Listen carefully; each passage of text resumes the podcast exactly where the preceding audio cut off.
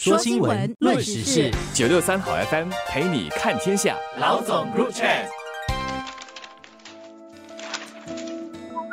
你好，我是罗文燕，华文媒体集团营运总编辑。你好，我是吴欣迪，联合早报总编辑。冠病疫情爆发后，颠覆了人们的生活和工作模式。在经历了两年多的疫情生活，新加坡和世界许多国家目前已经解除了多数的防疫限制，逐步恢复到冠病疫情前的生活。但有些转变已经是回不去冠病疫情之前了，其中包括工作模式，我想已经出现了根本性的转变。远程办公和灵活工作安排不仅对雇员、雇主，甚甚至是对国家的经济都有长远的影响。在最近一场由劳资政集体合作组织主办的一场研讨会上，人力部长陈诗龙医生说：“当人们逐渐习惯远程办公，并意识到在家里工作不会导致生产力下降时，灵活工作安排可能是未来发展的关键。”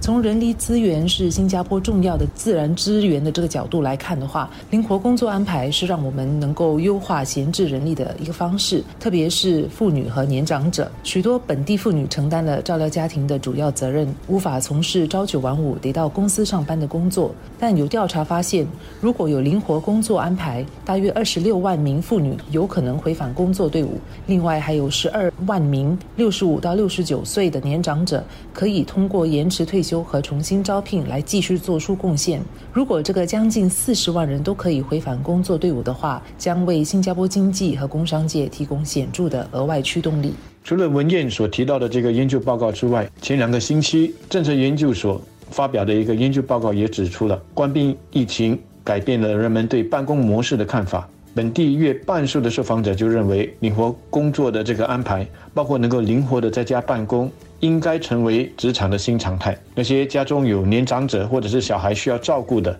更是这么认为。有百分之四十二的受访者甚至是表示说，如果雇主要求他们大部分的时间回到工作的场所，他们可能会考虑寻找其他的工作。而，如果大家还有印象的话，更早的一个多月前，一家人力资源服务公司所展开的调查也显示了，当被问及是选择居家办公还是获得更高的花红的时候，有百分之四十一的人表示说，居家办公要比更高的这个花红更有吸引力。这些调查都很具体的说明了职场上观念的一种转变，居家办公已经不再是雇主的一个选项，而是一个必须有的安排。除非说工作上是完全做不到的，例如你是驾巴士的车长，你是操作机器的操作员。否则，你是不会愿意每一个工作天都必须回公司上班的这种安排的。雇主或者是管理层，如果到今天还是没有办法认清这个事实的话，他们就得面对请不到人或者是雇员大批流失的问题。在疫情前得朝九晚五到公司报道上班的国人，相信大部分都从阻断措施开始之后，就学习和适应在家办公的远程工作模式了。而疫情过去两年反反复复，我们也学会了灵活调整。但从四月底开始，已经没有这个限制了。目前所有的员工都可以回返工作场所，而突然之间就有许多雇主就一窝蜂的要求员工开始回返工作场所。相信许多人已经有长达两年之久没有见到公司内的其他同事，而大家在一起在同一个工作场所办公，有助于加强部门间和跨部门的沟通，提高沟通效率，也更有助于建立团队的默契。但我希望雇主要求员工回返职场，是认为真的有必要这么做。而不是为了一味要回到疫情前办公室充满人气的样子而这么做。不少人发现，在家办公有助于提高工作效率，也可以让他们更好地兼顾照料家庭、孩子或父母的责任，能够在工作和生活之间取得更好的平衡。但有些人则不喜欢在家办公，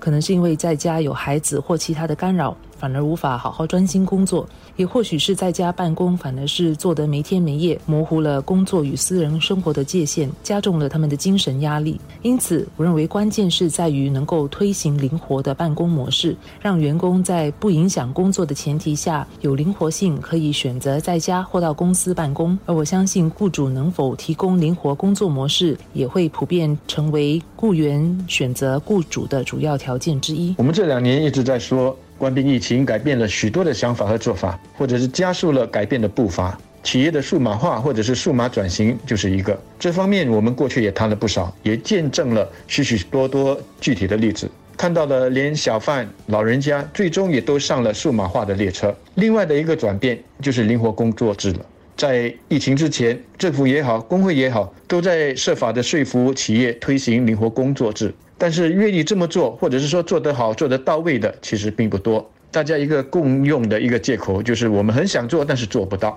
但疫情之后，那些不推行灵活工作制的，就很难再用这个借口了。正如我刚才所提到的，除非是一些特定的行业，不然你很难再拿出一个好的理由来说你做不到，你就只能够承认不是我做不到，而是我不想做。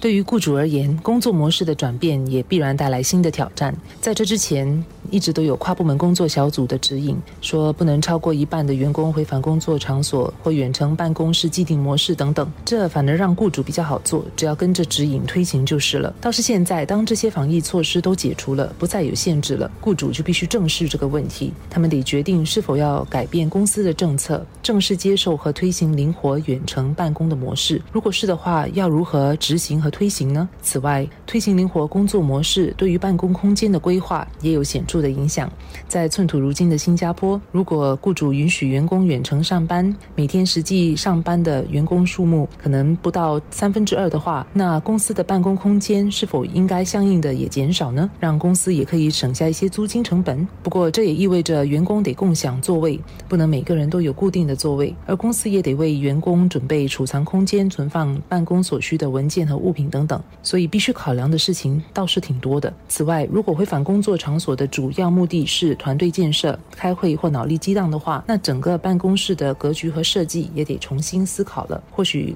公司得提供更多的会议或轻松交流的共享空间。更重要的是。主管们的思维也得有根本性的转变，要习惯如何远程管理员工和评估他们的工作表现。过去有些主管认为一天到晚留在公司的员工就是最勤劳的员工的这个旧观念已经落伍了，所以主管们的思维和管理方式也得与时俱进。我这里想补充的是，心态的改变和调试是双向的，雇主固然需要改变，雇员也同样需要改变。比方说，你不能够要求雇主允许你灵活的每周只回去公司两三天，但是你却很坚持说你必须要有固定的座位，你不能够接受公司的灵活办公空间的安排。你要公司和雇主灵活，你自己也得接受灵活的安排。在工作的评估上，同样的，既然我们要走灵活工作制，你就不能够在年底评估的时候，因为业绩不达标。你的绩效不如其他的人，就要求雇主不要对你那么严格，要考虑你平时是多么的努力，天天加班加点。因为来到灵活工作制的时候，公司更注重的不再是雇员投入了多少，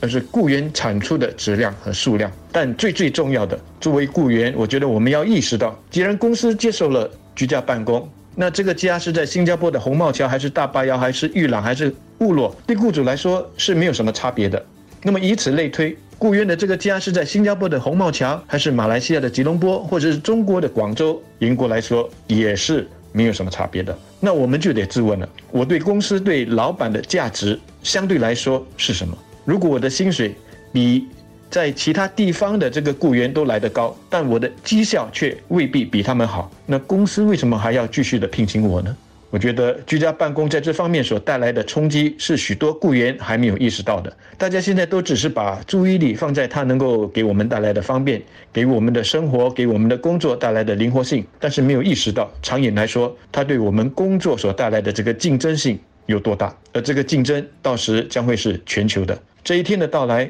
可能比我们所想象的还要快。